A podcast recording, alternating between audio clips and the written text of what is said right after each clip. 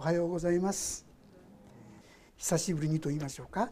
特にイザヤ書においては調べてみましたら3月以来ずっとですねイザヤ書から離れていました。いろんな事情でですねできなかったんですけども久しぶりにこうしてイザヤ書に戻ってくるわけですが簡単にこう振り返ってみますとイザヤ書っていうのはですねもう本当に歴史の長い間たくさんのことが記されていますが特にま一番最初の頃は神に従っていく時に、ま神様素晴らしいブドウの木として植えてくださった私たちですが不信仰になっていつの間にかその神様から離れるようになってしまいました。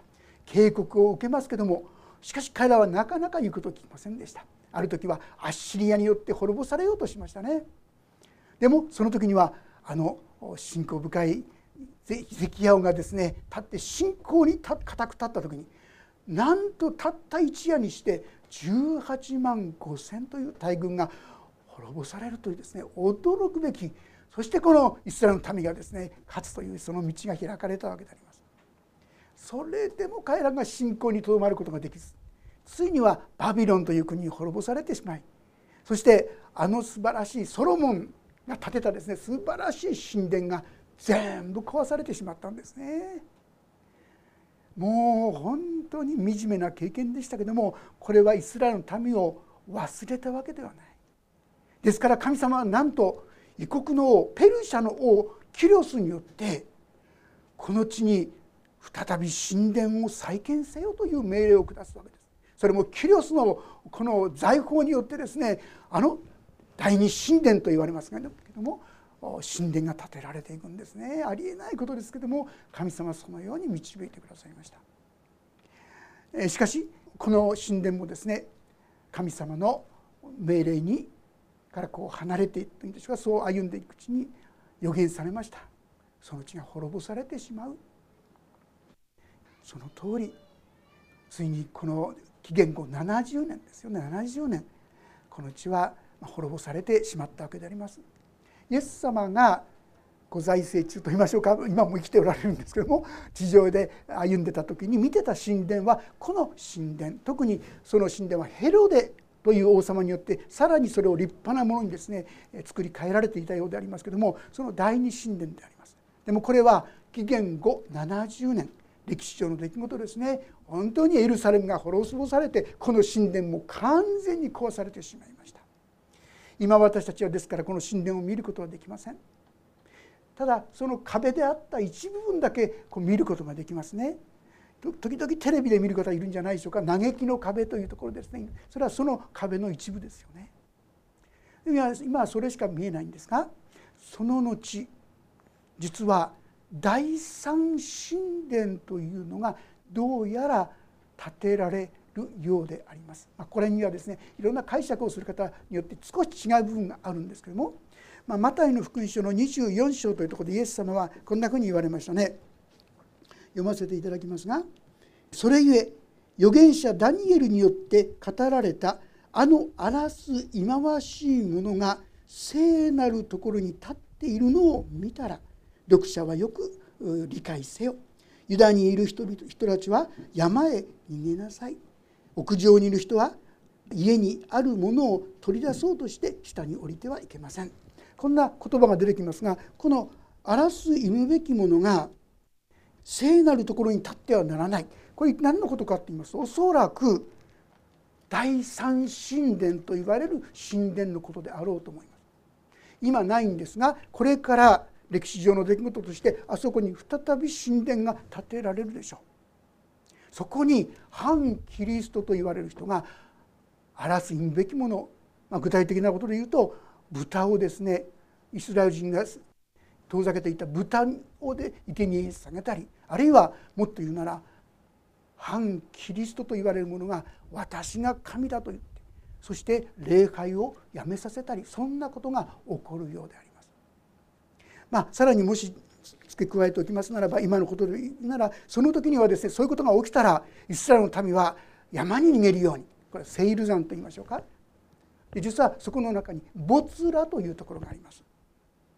そこに信じる者たち神を信じようと思う者たちはどうやらそこに逃げるようであります。これはギリシャ語ではペトラというところですけどもそこに行くようであります。そしてそこにおいてこれはゼカリア書に書いてありますが神神様からの恵みと愛願の霊が注がれると書いてます。そしてそこにおいてイスラエルの民は集団改心。多くの神を信じていた民がですねそこで信じるように変わっていく。そういうことがこれから歴史で起こっていくだろうと思うんですが、まあ、今日これからですね読もうとして66章のこの一節にこれは今言ったその第三神殿のことをどうやら言っているようであります。読んでいきます。一節。主はこう言われる。天は私の王座。地は私の足台。あなた方が私のために建てる家は一体どこにあるのか。私の安息の場は一体どこにあるのか。これら全ては私の手が作った。それでこれら全ては存在するのだ。主の言葉。私が目を留めるもの。それは貧しいもの。霊の砕かれたもの。私の言葉におののくものだ。このあなた方が私のために建てる家。これはおそらく神殿のことではないかとこう思うわけであります。一体どこにあるのか。彼らは自分たちは神殿がある。神を礼拝している。なんて言うけども本当の神殿はどこにあるのか。ないじゃないか。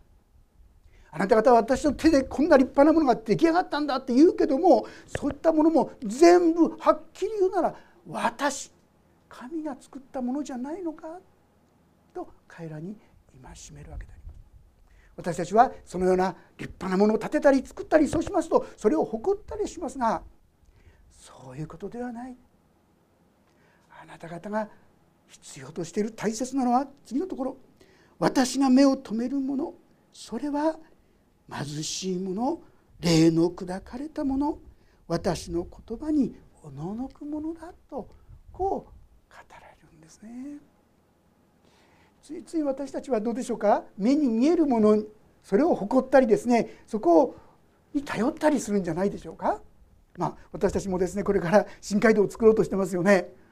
立派なものがですねできてできた時に「ああよかったやった!」ってですねもうこれで私たちは安泰だなんて思ったらまさしくこのここに出てくる人物の姿ですね。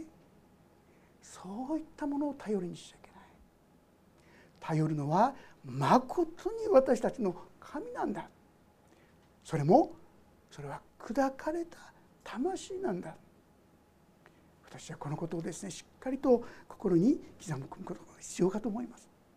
ソロモンがですね第一神殿素晴らしい神殿を作った時にも祈りました。天の天も私たちはあなたをそこに迎え入れることはできません。そう祈ったソロモンに対してその神殿はシェキナといいますが本当にこう神の臨在の雲がそこを覆ったとありますね。神の前にそのようにへり下って歩む者たちに神はそこに豊かなご自身を表してくださったということであります。さあそういうわけで私たちは例えば私は毎週霊界に行ってるから大丈夫だとかね。私はこんな献金してるから大丈夫だ奉仕してるから大丈夫だ。もしそんなことを頼りにしているようなら気をつけなきゃいけない。あなたの心は本当に神に向かっていますか？それは本当に砕かれた心でしょうか？今日のメッセージはあるんでここに記されていると思いますね。私たちはこのメッセージをしっかりと主から受けていきたい。そういうものであります。私が目を留めるものそれは貧しいもの霊の砕かれたもの私の言葉におののくものだ。一体これってどういう人のことを指しているんでしょう皆さん。謙遜な人優しい人へりくだった人。まあそうかもしれません。そのことももちろん含まるでしょう。でも典型的な例はですね詩篇の51編というところに表されてますね。ちょっとご一緒に読んでみたいと思います。詩篇の51編17節というところを読ませていただきます。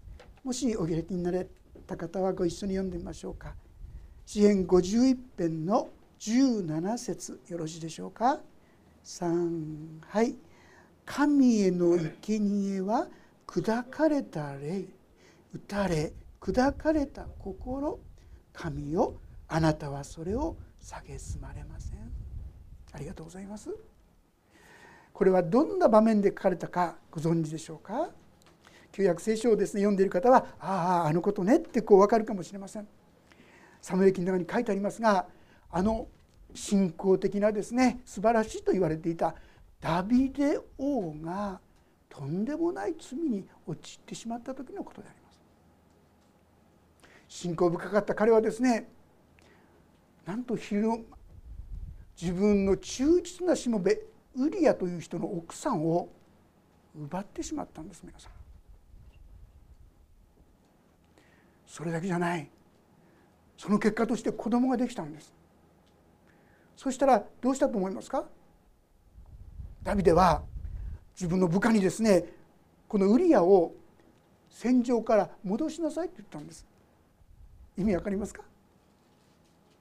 要するに戦場から戻してそして家で楽しく過ごしなさい。自分とその奥さんバテシバの間の子供じゃない。ご自身の子供だと見せかけるためにそう思わせるために家に帰らせたっていうんです皆さん。騙そうとしたんです。これがあのダビデですよ皆さん。そればかりかこのウリアはですね非常に誠実忠実なしもべだった。自分の同僚たちがですね一生懸命今戦っているのに自分だけいい目を受けるわけにいかないって言って彼は家に帰らなかった。こうなるともはやごまかしきれないと思ったダビデはどうしたか。今度その自分の部下に彼を一番戦いの厳しいところに追いやりなさい。そうして彼の命がなくなるように仕向けたんです。結果としてウリアが亡くなったですね。その時どうしたと思いますか？ダビデはこれですよくダビデとかお金持ちの人がやることですけどもそういう未亡人とかそういう人をですねある意味において生活できるようにご主人いなくなっちゃったらもう生きていかれませんからそういう人をこう迎え入れるんですよ。あたかもそのような良い人であるふりをしてと言いましょうかバテシバを自分のとこに迎えるんですよ。こんなことをしたのがあの勇者と言われた皆さんダビデ考えられますか？どうしてそんな人のことが信仰深いとか何とか言われるのかなって思うかもしれませんがまず第一に知っていただきたいのはこれが私たちだってことです。私はそんなことをしない私はそんなひどいことはしないと思っているあなたこそいやその人である可能性があるかもしれません。私たちはそんな弱い人間なんだああっという間にそのような過ちや罪を犯すものなんだということをまず知る必要があると思いますね。いつも私たちはそういう意味で注意深く祈っていくことが私を悪から遠ざけてくださいと祈っていくことはとても大切かと思います。でもこの時に大切なのは今開けたかったのはこの17節神への生贄は砕かれた霊砕かれた心神をあなたはそれを蔑まれませんダビデははっきりと神によって許されたもう一度受け入れられたというそういう確信が彼にあった。そこから出てくる感謝の言葉ですよ。同じ32編というところもこのダビデの作なんですけどもその言葉は「幸いなことよ。その背きを許され罪を覆われた人。は幸いなことよ。主が咎をお認めにならずその霊に欺きのない人はとこういう読んでますよ。皆さん。なぜこんなふうに言えたんでしょうか？それはこのような罪の生活といいましょうか？ごまかす生き方といいましょうか？卑怯な生活をずっと続けた彼。その彼に一人の預言者がつかされました。ナタンと言いますけども。そしてダビデに一つのお話をしたんですね。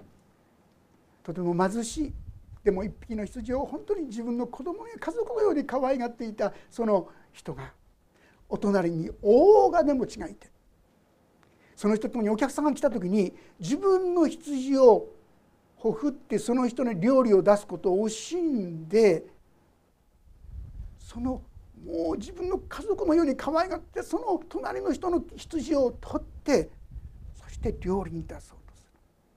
その言葉を聞いた時に「そんなやつは死刑だ!」と言った瞬間に「それはあなたです!」それがあなたですと言われた時に私は罪を犯した私は私が私の罪51編の中には何度も何度も何度も私の私の私の本当にこれは私のそういう言葉が出てくるんですね。このことです。本当に私はそういう醜い卑怯な人間です。私はこういう罪を犯してきたものです。正直にこう告白したダビデに対して「あなたの罪は許されました。見逃されました」神様からの宣言があった。彼は本当に感謝してこのような歌を歌ったわけでありますがこれが砕かれた心謙遜な心。もう否定しようがない。私は本当にそういう人間です。そういう愚かなものです。そういうことをしてきたものです。なかなか私たちはこう言えないんじゃないでしょうかね。問題は罪を犯さない。神に喜ばれる生き方をするというのは罪を犯さないというよりもその時に本当に私はそういう人間ですと言えるかどうか。それが砕かれた魂なんですね。神様が目を止められる魂だということであります。私が目を留めるのは止めるものそれは貧しいもの霊の砕かれたもの私の言葉におののくものだ。なかなかですねへりくだったものとか霊が砕かれたものって言われてももう一つピンとこない面があるんじゃないかと思いますがこのことはどういうことかと言いますと私の言葉におののくものだ。これは少しわかるんじゃないでしょうか。聖書の言葉を聞いて「ああ本当だ本当だ私は本当にそういう醜い人間だったんだな」こう告白できた人は御言葉におののいた人なんです皆さんああその御言葉知ってる知ってる。分かってる分かってる。これはおののいてる人じゃないですね。いかがでしょう。私たちって分かってる分かってる。知ってる知ってるってこの部分が大きいと思いませんか？どうも私がなんか神様からあんまり恵みいただけないんだけどっていう一つの理由はここにあるかなって。まだ御言葉におののいてないんですよね。本当だ。じゃあどうしたらいいんですか？私の目を開いてください。そして御言葉の言ってることが本当に分かるように。そしてああそれは私だと思えるように。認められるようにしてください。こんな祈りが必要だということではないでしょうか。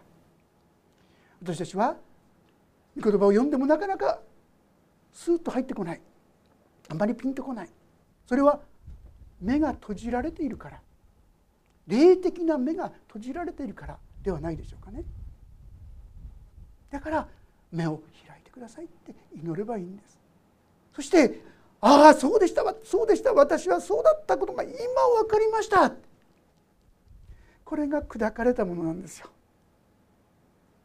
そして神はその人に恵みを注いでくださる。これが聖書のお約束ということであります。3節以降にはその神の恵みを受けられない人のことが記されていますね。牛をほふる者が人を撃ち殺す者。羊を生贄にする者が犬の首を折る者。穀物の捧げ物を捧げる者が豚の血を捧げる者。入香を記念として捧げる者が偶像をたたえる者。実に彼らは自分の道を選びその魂は忌まわしいものを喜ぶ。何言ってんだろうとね分かりにくいように思えると思うんですがこれはどういうことかと言いますと牛をほふるもの要するに神に礼拝しているもの表面的にはでも実際には人を殺してる、まあ、具体的にはですねあのパリサイ人たちはどうだったですか？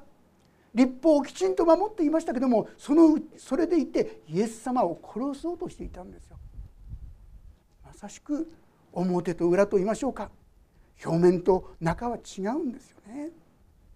あるいは牛羊を生贄にする者が色の首を折る者。一見羊を捧げて敬虔な信者であるように見えながら実際にはひどいことをする。残虐なことをする。穀物の捧げ物を捧げる者が豚の血を捧げる。一見ですね神様の前に正しいものを捧げているように見えるけども実際には神が意味嫌うことをする者。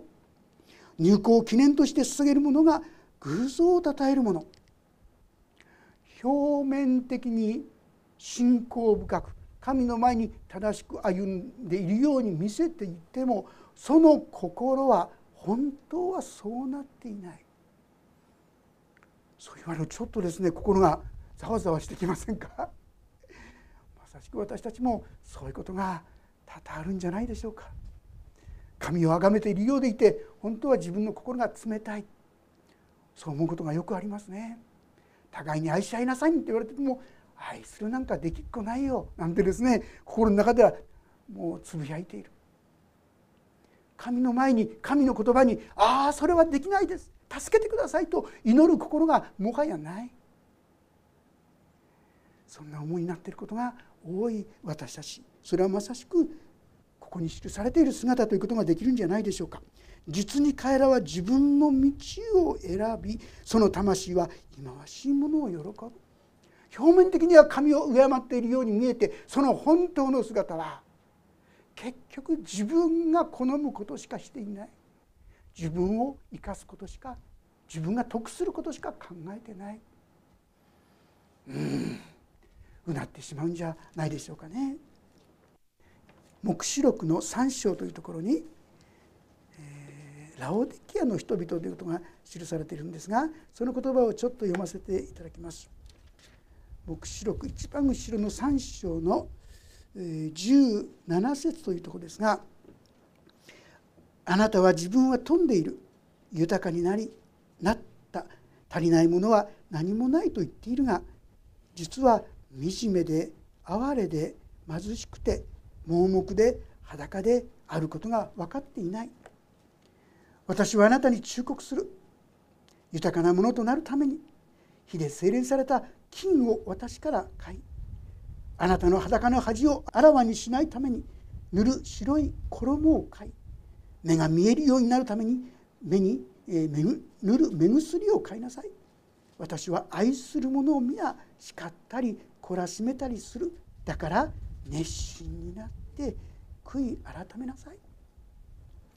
私たちは「ああ自分は大丈夫。OKOK 特別何も問題ありません」なんて言いながら本当は自分が寂しくて悲しくて虚しくて神様の恵みも愛もちっとも分かってない。そういう自分であることに気づかないことも多いのではないかと思います。だからさまざまな出来事を通して神様は懲らしめを通してそのことを教えようとしている。だからこの自分の姿を正直に認めなさい。あるいはこの裸の恥を表さないために義の衣ああだからイエス様の十字架があったんだと。義の衣を着せていただきなさい。自分の目が見えないから本当に目薬を持って霊的なことも分かるようにしてください。そのように祈ることが期待されているそのように進めてくださっているわけであります。そして第5節。ごめんなさい。4節ですね。私も彼らを厳しく扱うことを選び彼らに恐怖をもたらす。これが神様はこのようにして私たちに導こうとしてくださっているということであります。それは私が呼んでも誰も答えず私が語りかけても聞かず私の目に悪であることを行い私の喜ばないことを選んだからだ。私たちが正直言って神様と生きた交わりがない。本当にその喜びがない平安がない。それはあなた方とあなた方の神様との間に実は咎が入ってしまっている。妨げるものが入ってしまっているからだとこういうんですね。同じイザヤ書の59章というところ1節2節3節までご一緒に読んでみたいと思うんですね。ページが66章のちょっと手前ですね。59章1節から3節。ページ1267ページですけども1節から3節をご一緒に読んでみたいと思います。3はい「見よ。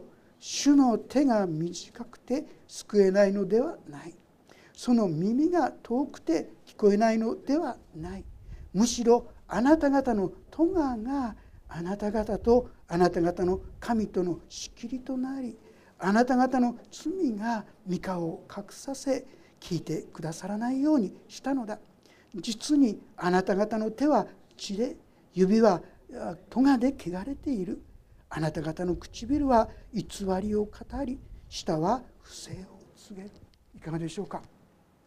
私たちはこれぐらいいいじゃないか。そんな気にする必要ない。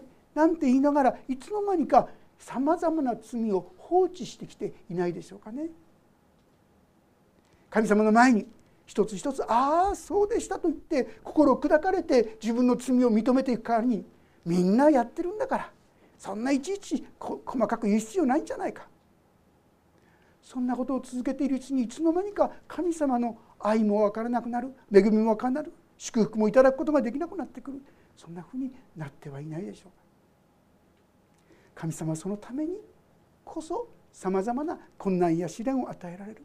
その時にもう一度果て私は今主の前に告白する認めるべきものがないだろうかと問うてみることはとても良いことだと思いますね。と同時にそれを何とかしようとするんじゃなくて正直に神の前に「ああ私はそうでした」あのダビデがナタンの前に言ったように「ああそうでした。私はそういうものでした」と認め告白することが大切ですね。第一ヨハネ一章9節もし私たちが自分の罪を言い表すなら神は真実で正しい方ですからその罪を許し全ての悪からあなた方を清めてくださる。どこからでもそこから私を立ち直らせてくださるわけです。この神様の恵みにもう一歩しっかりと預かっていきたいそう思うのであります。さて5節を読みします。主の言葉におののく者たちよ。主の言葉を聞け。先ほど言いましたね。神様が私たち願っているのは主の言葉におののくものはあそうだったんだな。私は気づかなかった。知らなかった分からなかったと言って自分の本当に弱さを愚かさを罪を正直に認めるものこれが主の前に。そして主の言葉におののくものであります。そのものは聞けとこう言うんです。あなた方を憎みあなたの名のゆえにあなたを押しのけるあなた方の同胞は言った。主に栄光を表させよお前たちの楽しみを見てやろう。と。しかし彼らは恥を見る。これ分かりますか？ちょっと分かりにくい表現ですよ。あなた方の同胞は言った。これはですね神を信じない者が言っている言葉です。主に栄光を表させよ神様にしてもらえよってこういうことですよある意味で神様にバカにしてるんですよ。お前神様からいいものもらったらえええじゃないいいじゃないかなんていうことを言ってるそういうバカにした言葉なんですね。お前たちの楽しみを見てやろう俺たちが見ててやるからってこういうわけですよね。でもそれに対して何と言ってるかしかし彼らは恥を見る。あんな神様神様なんてバカバカバしく言ってりゃあいつらはなんて言ってバカにしてる者たちに神様はちゃんと報いるとこう言うんですね。私たちはそのような生き方ではなくて先ほど二節の言葉私が目を留めるものはそれは貧しい者霊の砕かれた者私の言葉におののくものだ。実はこの言葉が語られたのはずっともう最近のことをね分からなくなってちょっと語られたのはこれから千年王国が来るんだよこれから新天新地が来るんだよ素晴らしい約束の言葉予言を語った後なんです皆さん。66章からもっともっとすごいことですね素晴らしいことでクライマックスが来るのかなと思ったらなんとこんな言葉が出てくる。いつの世でも大事なのは心砕かれたもの。神様はそこに恵みをくださるんだ、まあ、先ほど第三神殿ということを言いましたけども皆さん今ですね私たちは神の宮だと言われているのをご存知でしょうか？神様は心打ち砕かれた者のうちに神の神殿を建ててくださってるんですよ。神様はそこに住んでくださるんです。そしてそこに恵みと祝福を与えようとしてくださっているんです。神様は今私たちを本当の神殿にしようとしている。私が本当の神殿になるために何が必要か。御言葉におののくものとなる。ああそうでした。分かってるつもりでした。知ってるつもりでした。でもちっとも分かってなかったでした。神様ごめんなさいと。こういうところに神の目は止まりそこに恵みが祝福が注がれる。こう約束してくださっている。新天新地もそして千年王国もそのように神に前にへり下るものに豊かに表される。神様はこのことを語りたかったのではないかと思います。共に主の前に御言葉におののくものにああ私にはおののけない傲慢さがありますと主の前にへりくだるものに共にならせていただきたいと思います。お祈りをいたします。天皇父様あなたは素晴らしい約束をくださいました。でもそれを受けるために御言葉の前に心おののくものとなりなさいと教えてくださってありがとうございます。すぐに傲慢になり自己満足して主よ本当にあなたの前にへり下ることができない私たちを憐れんでください。あなたは私はあなた方を恵もうとして待っておられると語ってくださいます。でも主よそれほどに恵みをまだまだいただくことができていません。それは私の心が傲慢になっているから傲慢になっているからです。主よ私の心目を開けてください。そしてあなたの御言葉の前に本当に心をおののくものにならせてくださるようにお願いします。御手に委ねます。イエス・キリストの皆によって祈ります。アーメン。もうしばらくそれぞれに音の祈りをお捧げください。